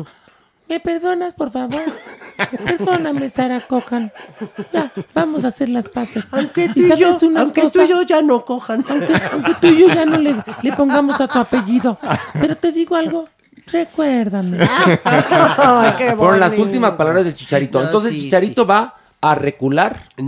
Pues mira, él se refugió en, ¿En los, qué? vi- en los videojuegos. Ok. Eso Ay, le Dios dio paz. Fíjate. Qué maduro dio- de su parte. Exactamente. Sí. En lugar, me refugié en el psiquiatra, en las lecturas, no, en los videojuegos, no, profundísimo el chicharito. Y entonces, Y ahora solo busca convertirse en buen padre. Ya. Es lo único que le interesa. ¿Cómo lo va a lograr? Ese es el problema. Todavía, eso todavía no lo descubre Pilar. Vamos por partes. Pero no metido en los videojuegos, no, evidentemente. le habló a Sara Cohan, le dijo, Sara, ya gané en Pac-Man, perdóname. Y ya se arregló todo. Y ya, todo Punto. quedó perfecto. Ya con eso. Qué belleza Ok, de nota. Siguiente nivel, vámonos. Agárrense de las manos. Unos a otros. Mani, pues ¿Qué? esta sí está de averno, ¿Por eh, averno. A ver, a ver, a ver. Pues fíjense Agárrense con esta que nota, ¿eh? Laura Zapata se enojó muchísimo con Yolanda Andrade. ¿Pero por qué? Pues es que Yolanda Andrade hizo un Instagram Live, ya saben, con su ex Lorena Meritano. Y entonces estaban plática y plática. Oye, ¿te acuerdas cuando nos besábamos? ¿Te acuerdas cuando paseábamos? Ay, no, sí. Y, Oye, ¿te acuerdas que tú tenías un buen de novias? Le dijo Lorena a Yolanda. Le dijo, ay, sí, ay, cómo no. Es que tú has tenido muchas novias muy guapas. Dijo, la verdad es que sí. Sí, pero tú también causabas, pues digamos, celos en alguna de mis novias. Por ejemplo, yo tenía una novia cantante de un grupo muy delgadita, muy guapa, ¿eh? Muy, muy guapa. Y dijo, ay, la conozco seguramente, sí. Y entonces, ya saben, los internautas, Manivis, están en todo, le empiezan a poner nombres. Oye, fuego. es tal, oye, es tal, es tal, y de pronto ponen, es Talía. Ay, ay, ay. Y que dice Yolanda, ay, le atinaron. ¡Ay! Hasta ahí quedó. Ay, El incendio se vino. No, hombre, se va enterando Laura Zapata, maniquis. Ay, no, no, no. No le causó nada de gracia, ¿eh? Nada de gracia. Y vean lo que puso en su Twitter. Vomitiva la fulana. Ay, no. Pobre tenía que hacer. Nociva, tóxica. Espérate, Tóxica. a ver, no. No, no, no, no, no, está no. Tenga. Ay. Ay, no, qué bárbaro. Ahora sí merecidísimo. Sí. Yo ya, Sí, ya- pero estaba algo, yo. Algo me olía cuando la Manibus vino a pedir trabajo con un diploma A ver, de la sí. Academia de Gusanamorfo Infame. En serio, ni un, ni un mensaje puedes leer. A ¿Me, ver, me permites? Estaba leyendo. no, pe- pe- aprende a leer. Sí se la mereció en No, esta sí te la ocasión. merecías. Es que Vamos a ver. vea. Entonces Laura Zapata contestó Pone. en redes sociales y puso, a ver, léelo con calma. A ver, Vomitiva- observa. Vomitiva la fulana. Pobre, no tiene nada que hacer. Nociva. Tóxica. Tóxica. A ver, otra vez. La. Tóxica. Tóxica. Ok, espérate, a ver. A ver, allá se el, Mala- acomodé mala- el tragamais. Mala entraña. Mejor que platique de su papá y del hermano, de qué murieron y por qué murieron y quién los mató y a qué se dedicaban. Sí estuvo fuerte, mi Laura. Pero fíjate nada más aquí lo terrible de comparar una preferencia sexual con eh, una actividad que pertenece al crimen organizado. Sí, ¿no? O sea, está, está, fíjate que, porque además, bueno, si Talía tuvo un romance con Yolanda Andrade, qué? ambas eran adultas. Bueno. Este, habrá sido una etapa, no lo sé, pero no tiene nada de malo.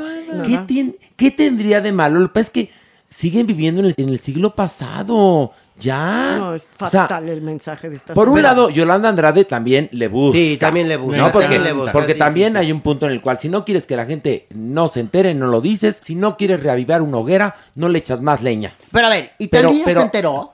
Sí, claro que se enteró. ¿Cómo? ¿Y qué dijo ella? Pues, a ver, es- escúchame. Seguramente se enteró Doña Nini, pero no ha dicho nada al, Ah. al respecto porque eh, el, el- no hay mayor... No hay mayor desprecio que no hacer aprecio. ahí está. muy bien. no haces Entonces, acuse de de recibo. recibo, ahí está. Exactamente. Muy inteligente. Pero yo insisto, por un lado Yolanda le busca, le busca. Sí, es incendiaria. Sí, es siempre ha incendiaria, sido. Siempre como ha lo hizo con Verónica Castro, con Talía. Bueno, si Verónica Castro y Talía no están eh, preparadas para salir del closet, no saques a la gente del closet. Es respetable también. Yo creo. Cada quien a su tiempo. Y por otro lado, si tuve una relación, pues mira, ¿Y qué qué? rico, felicidades. Yolanda al parecer estuvo muy enamorada de Talía, tanto que para conquistarla, y esto es cierto, le regala la insignia que Pedro Infante utilizó en A Toda Máquina, porque ya ves que Talía se dice fan de Pedro, Pedro Infante. Infante. Sí, sí. Y entonces ella, sabiendo esto, porque más Yolanda es súper seductora, se la regaló. Y cuentan que le llevaba serenata. Este, y bueno, pues si no anduvieron o si anduvieron, me parece fantástico, ¿eh? Me preocupa más que alguien trabaje en el crimen organizado a que alguien haya tenido una vida sexual versátil con la pena. ¿eh? No se puede comparar. O que lo relacionen, ¿no? Por ¿Qué favor. Tiene que ver. Claro. Pero bueno. Laura Zapata siempre Sí, no, también no, no. ha sido de ese estilo, ¿no? Y, Pero, pero o Laura sea, Zapata sí- pertenece a otra generación, sí, también claro, es se entendible. juntó la Ahora también- y las ganas de rascarse, la Otra verdad. cosa también, hay que decir que no hay crimen de familiar, de primo prohibido. Si en algún momento la familia de una persona está involucrada en una actividad ilegal, no tienes por qué criminalizar a la otra persona Exacto. y perseguirla No. y motivar el hostigamiento. Pero lo que te estoy diciendo es que están, están equiparando No, yo lo sé, claro, y eso. una preferencia sexual a ser eh, un delincuente. Y Sí, perdón, sí, pero. sí, no pero- tiene nada que ver. Pero es que en nuestra sociedad eso pasa. Sí, ¿eh? sí, sí, Claro. sí. Es decir, el señor es un delincuente. Ah, pero pues sale en la revista Caras. Pero no que, pero que, pero que la tal mujer no haya tenido un pasado gay, porque entonces vamos a quemarla viva Claro. como bruja de Salem. Claro. Si Talía y, y, y mi Yolanda Andrade tallaron pelucas, pues ¡Qué qué bueno. bueno! Muy su pedicure, ¿eh? Lo que pasa Basta es que ya. también, también hay que ser responsable de nuestros actos.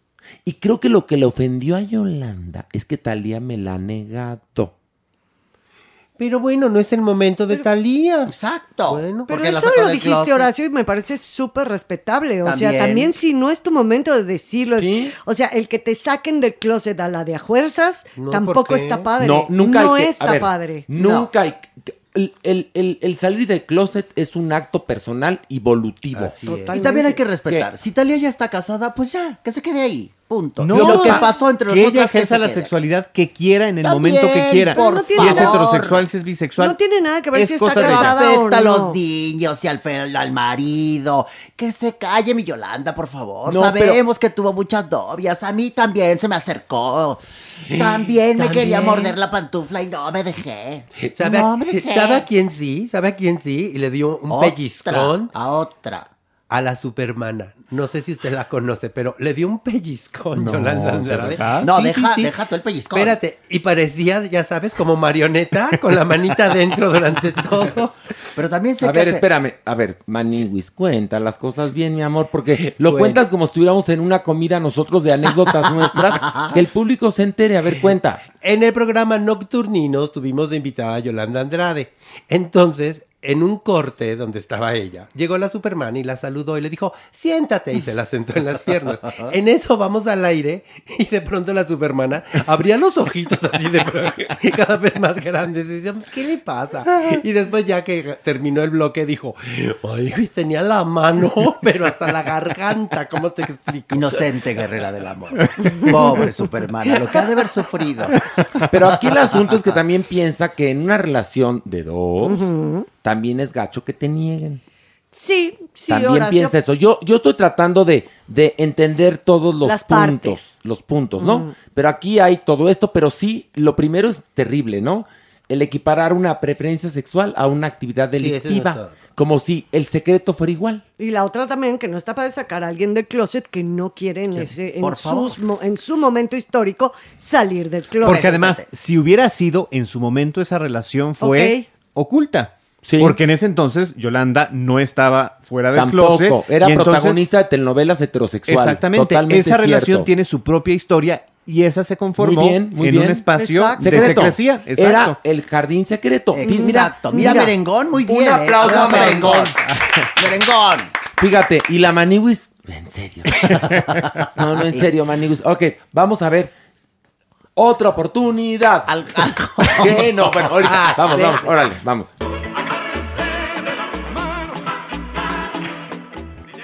Pero A mira, ver. es que sé que no viene en condiciones óptimas. ¿Que viene también. borracho o qué? No, pues viene yo más vengo- o menos entre azul y buenas noches. Vengo en, condi- en condiciones. Mira, mejor ya no te ayudes y vamos a la Vengo en condiciones Venga, venga. óptimas. Tírala, Óptimas, pues. Ay, estamos felices. No, pues si Felices. estás, si estás en, en condiciones óptimas, como cu- cuando vengas pendejo está cabrón. Pero bueno, no importa. Te queremos igual. A ver, ándale. Impresionanos, Tenemos que ponernos muy contentos. ¿Por qué? Porque Gabriel Soto e Irina Baeva ganaron la demanda que tenían en contra de Laura Bozo, maniguis. Por fin ganaron. Padre, felicidades. No, bueno, es que ya ven que, que, que la demandaron por difamación. Es porque verdad. dijo Laura Oso que por culpa de Irina había terminado Gabriel Soto con Geraldine Bazán. Y eso es mentira. Y dijeron, no, pero un momento, señora. Usted no esté poniendo cosas en no, los... no, agárrense Usted no esté de poniendo... espérate. Ya le volteaste la boca, no sé si puedas Oye, seguir hablando, Horacio. Todos ellos estaban muy indignados. estaban muy indignados con Laura Bozo. Bueno, el caso es que la demandaron y el juez ya falló a favor de la pareja y les dijo, güeros, ustedes felices, que Laura Bozo ya perdió el caso, así es que les va a tener que dar una lana y una disculpa. No más que la pública". encuentren. No más que la hallen. Digo yo. Esa es de la bronca, Maniwis, que ahorita está muy desaparecida. Entonces, pues de aquí a que les dé la lana, que ellos dijeron, ¿eh? No, no nos importa cuánto, eh, cuánta lana nos dé, eso es lo de menos. Y, pero que sí nos dé una disculpa pública.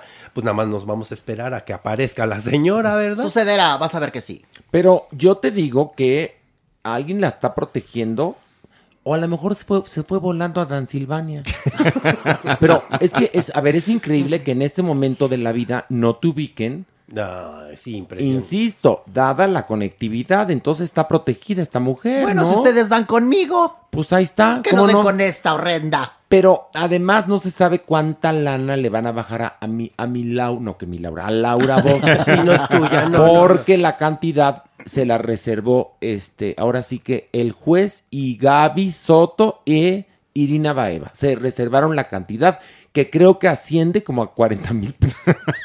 creo. O sea, es Pues que- bueno, tampoco es que- fue mucho. sí, Pero- sí, porque eh, acuérdate que quien lo, lo dictamina es el juez y tiene que ser con base en lo que hayas perdido eh, por esta difamación y en lo que, pues ahora sí que lo que tu psiquiatra, a lo mejor algún perito diga que sufriste y te desgastaste y te enfermaste Bueno, de los nervios. Pero ¿no? seguro a ellos no les importa en cierta forma el dinero, sino es haber triunfado sobre esta demanda, ¿no? De Sí. Pues sí, la disculpa Porque el dinero, pues no creo que sea lo principal en Pero este todavía caso. no hay disculpa pública porque No. Laura, Laura está desaparecido. Está. Laura se fue. Laura no está. No es- Laura, Laura is not here anymore.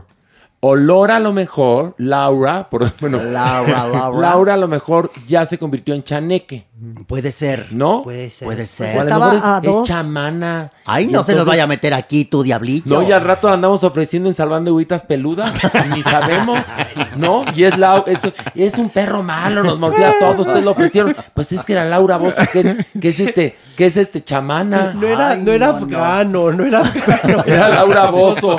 No, no era, no era af- afgano mezclado con salchicha, era Laura Bozo. Ay, qué horror. Bueno, No. ya. Otro, otro, otro más. Vamos. ¿No otro. ¿Puedes? Uno ¿Puedes? más, sí. A ver, ¿puedes? O te, te, te, te vamos a dar una alineación de chakras. ya, te alineé Ya, tus ya, chakras. Gracias, gracias. Ya, Gracias. Sí esta, puedo, sí es la puedo. última. Es la Tiene que ser perfecta, ¿ok? Ándale. Hijo de madre. Ándale, perfecta, tiene que Pero ser pues perfecta. ponme mi cortinilla, por favor, Ay, diablillo. bueno.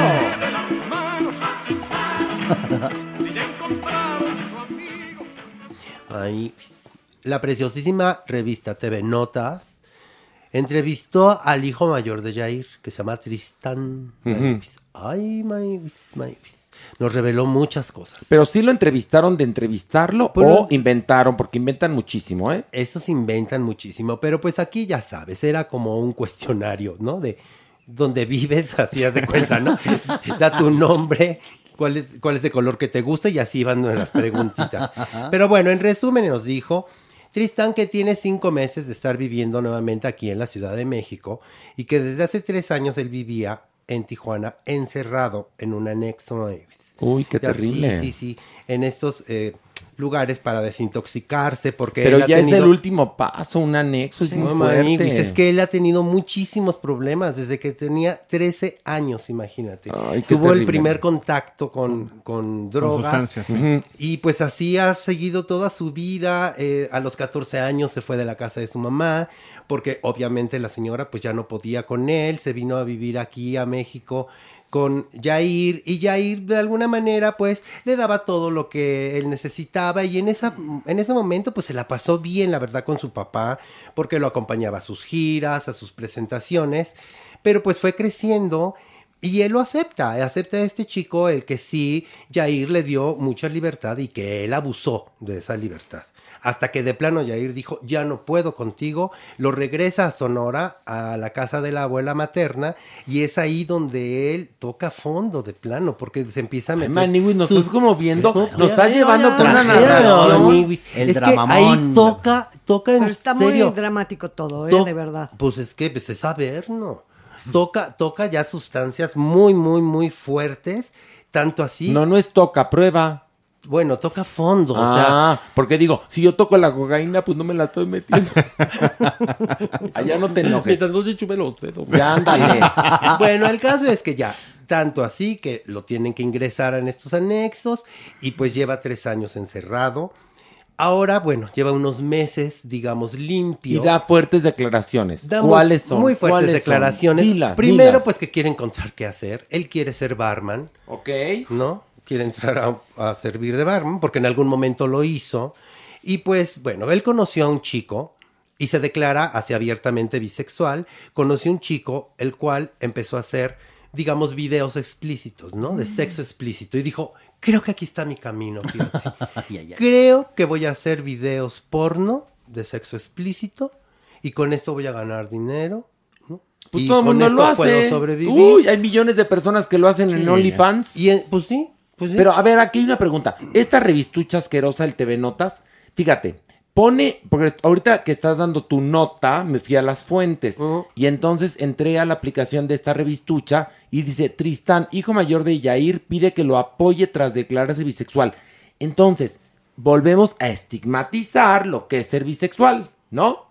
Y luego lo asocian a el cine porno que también está estigmatizado. Cierto. Y lo que hace la revistucha esta con ese artículo es denostar al hijo de, de Yair. Exacto, es lo que O sea, querían. Él quizás se abre para contar esta historia, porque más en los anexos y en estos lugares donde vas al detox, pues te piden que cuentes tu historia para que entonces no vuelvas a caer en los, en los, en los vicios que habías caído. Pero esta revista lo toma y lo vuelven algo Sí, asqueroso. sí, amarillista, y tú lo amarillista. contaste tan bonito, Maniguis, pero lo vuelven asqueroso. A ver. Y también hay una parte en donde le dicen, bueno, ¿y tus papás saben que eres bisexual? Dicen, bueno, mi- yo me llevo muy bien con mi mamá, mi mamá me apoya y tenemos una buena relación. Mi papá, mi papá se está enterando ahorita que lea el reportaje. O sea, eso tampoco está tan padre. Pobre Yair, ¿me Pues sí, no entiendes? Que además Yair, Yair fue papá muy joven. Cuando estaba en la academia ya tenía Mm, este mijito, sí. imagínate A los nada más. veintitantos, sí. Entonces, este, pues fue creciendo junto con el hijo. Pero aquí lo terrible es cómo estigmatizan de entrada una preferencia sexual. Que me parece que si él quiere ser bisexual o es bisexual, adelante. El manejo de la nota es francamente el terrible. manejo de la nota es terrible. Asqueroso. Es más, ¿para qué la trajiste? En Ay, serio. manito, Cachetadón. Cachetadón. Porque Sí. entonces- Ay, tú también. Esta nota, pero pues la traes a la ver, ¿no? ¿Te das- Maniwis. ¿Te das cuenta que hoy lloro medio ahogado? Sí. ¿Por Porque qué? me da sentimiento. Sí, no, pero no tengas sentimiento. ¿Qué te, qué te hemos hecho más que No, es quererte? que me da sentimiento. No, quien bien te Tus golpes, quiere, tus golpes me daban quien bien sentimiento. te quiere, bien te hará sufrir. Además, yo no me mando solo. Quien me maneja verdaderamente en esta parte violenta es la doñinita. Sí, Ya es la sé. que asusa. Eso es cierto. Eres Oye, la, la favor, oye, Asusa. como Ay, una, ma- una majadera hedionda ¿Qué te que dijeron? dijo, no, te dijo a ti. A mí. Sí, te dijo, yo me voy a suscribir para que le peguen a Maniguis.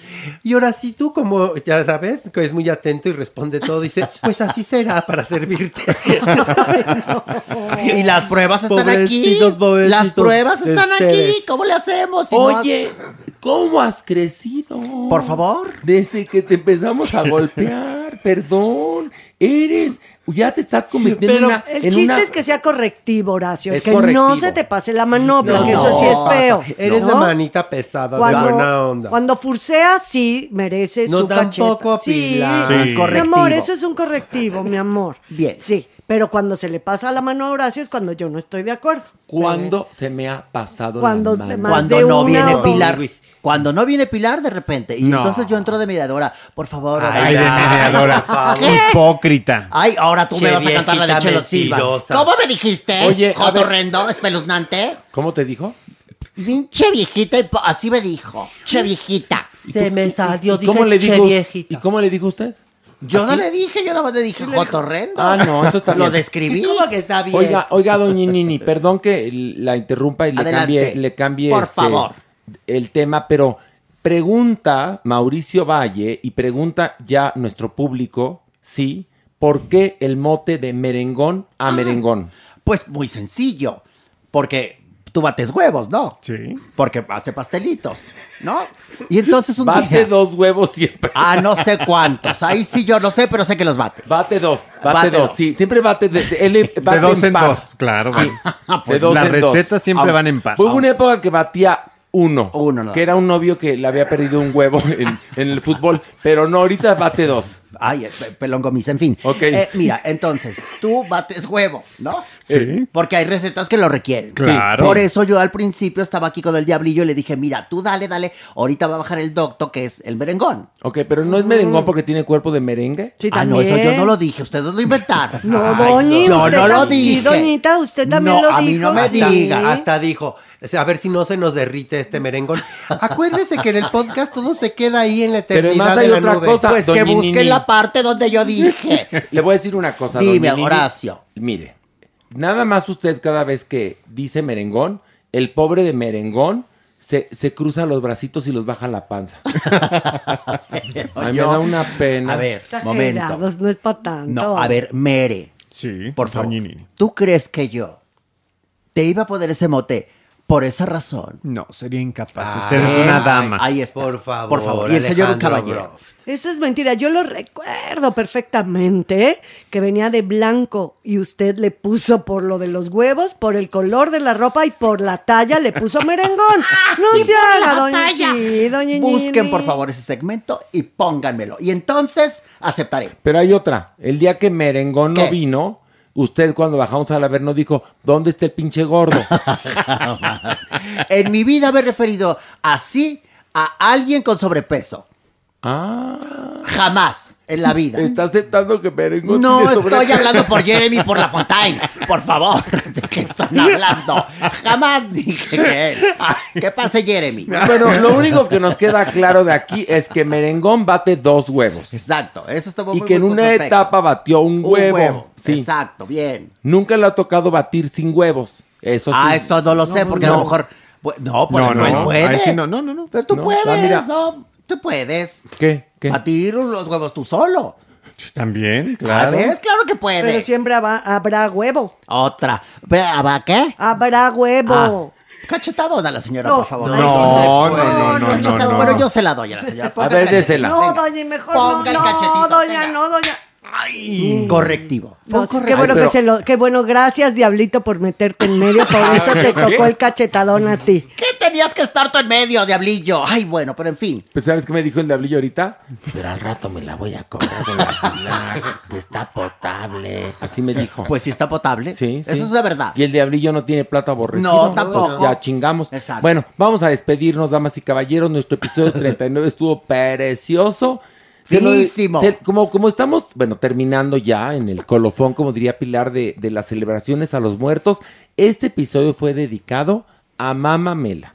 Adorada. A María del Carmen Rico, viuda de Artigas, mejor conocida como Mamamela, Mamamela. interpretada brillantemente por nuestro Javier Yepes.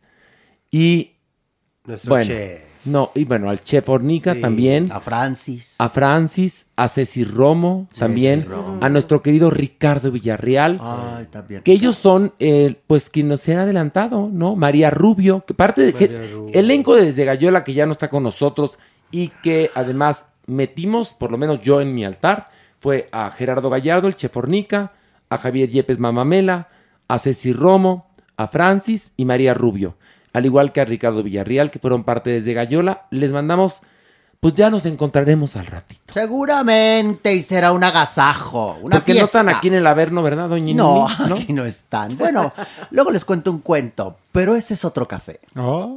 Ay, doña Nini. Doña Nini. Ahí, Doña Nini. lo dejamos Oiga, en suspenso. ya por favor empiece a practicar villancicos con el Diablillo. Diablillo vas a tener ya. Mira, tú ya al paso que vas, vas a tener tu, tu disco. donde vamos a, cantar la tómbola. ¿Qué otra más? La tómbola. Tenemos que eh, hacer la cumbia del merengón. La cumbia del merengón. No, no, no, pero preparando. son, son no? éxitos de Sí, otros. de- Ah, pero Arre sí que podemos llegando al caminito merengón. ¿Cuál? Arre que llegando al cabello. Ya tiene dos Ah, canciones. Le podemos poner, mira, Jenny Rivera tenía un disco llamado Joyas Prestadas. Aquí le ponemos Joyas Chingadas. que el diablillo se las chingó. Se chingó la tómbola. Sí. Se chingó el qué? El- en vez de el, el Akimichu, El Akimichu. exacto. ¿Y cuál, cuál quieres, Pilar, que se aprenda? ¿Qué villancico te gustaría que el diablillo interpretara en su voz de terciopelo? Los peces en el río. Ah, muy Los bonito. peces en el río. El niño del tambor. Es el niño, imagínate al diablillo del- ropo- Eh, Ay, no, yo quiero que cante el diablillo la de Mariah Carey con Justin Bieber. All I want from Christmas is you. Exactamente. Ándale, vete tú aprendiendo la letra, yo te pongo lo demás, mi amor, no te preocupes, ya bueno, verás. vamos a despedirnos con una frase que digo, ya la digo yo, pues Maggie está afuera. Ya se durmió. ya se metió. Entonces, Aviéntatela pues, yo te doy permiso. usted me da, me da. Yo Bueno, te doy la venia. Fíjate, eh, esto dijo en su momento la actriz Kim Novak, considerada como símbolo sexual. Guapísima. No significa nada si la película no sale. Pues Ande claro. usted. Pues sí. Imagínense que usted hubiera filmado enamorada y no sale. La china poblana, ¿no salió? Y no, no salió. ¿No salió? Bueno, pues ya ni modo. ¿Ves? Pues ya que Por hacemos. eso es la ¿Cómo le nada. hacemos? Eso La ya nada. no fue. No, ya. Eso es la nada, muy bien, Exactamente. Y bueno, a las tres decimos adiós. Una, dos, tres. Adiós. Esto fue Farándula 021. Recuerda, un nuevo episodio cada jueves. Es que fíjate, es que es exactamente. Imaginémonos cosas chingonas, carajo, imaginémonos, échele. O sea, ¿por qué? ¿Por qué no? O sea, es lo que yo me No, refiero y es muy, es muy amplio y es muy simple y es bien, cada bien. quien y yo lo respeto y es, pero ¿por qué no? Ever catch yourself eating the same flavorless dinner three days in a row? Dreaming of something better? Well, HelloFresh is your guilt-free dream come true, baby. It's me, Kiki Palmer. Let's wake up those taste buds with hot, juicy pecan-crusted chicken or garlic butter shrimp scampi. Mm. Hello Fresh. Stop dreaming of all the delicious possibilities and dig in at HelloFresh.com. Let's get this dinner party started. Even when we're on a budget, we still deserve nice things.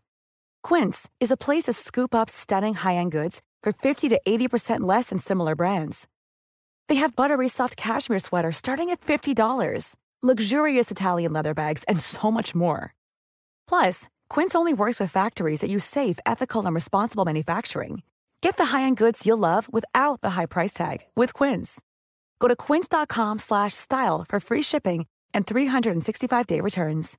How would you like to look five years younger? In a clinical study, people that had volume added with Juvederm Voluma XC in the cheeks perceived themselves as looking five years younger at six months after treatment. Look younger, feel like you. Add volume for lift and contour in the cheeks with Juvederm Voluma XC. Reverse signs of aging by adding volume to smooth laugh lines with Juvederm Volure XC. For important safety information and to find a licensed specialist, visit juvederm.com. That's J U V E D E R M.com. Not for people with severe allergic reactions, allergies to lidocaine, or the proteins used in Juvederm. Common side effects include injection site redness, swelling, pain, tenderness, firmness, lumps, bumps, bruising, discoloration, or itching. There's a risk of unintentional injection into a blood vessel, which can cause vision abnormalities, blindness, stroke, temporary scabs, or scarring. Talk to a licensed specialist to find out if it's right for you.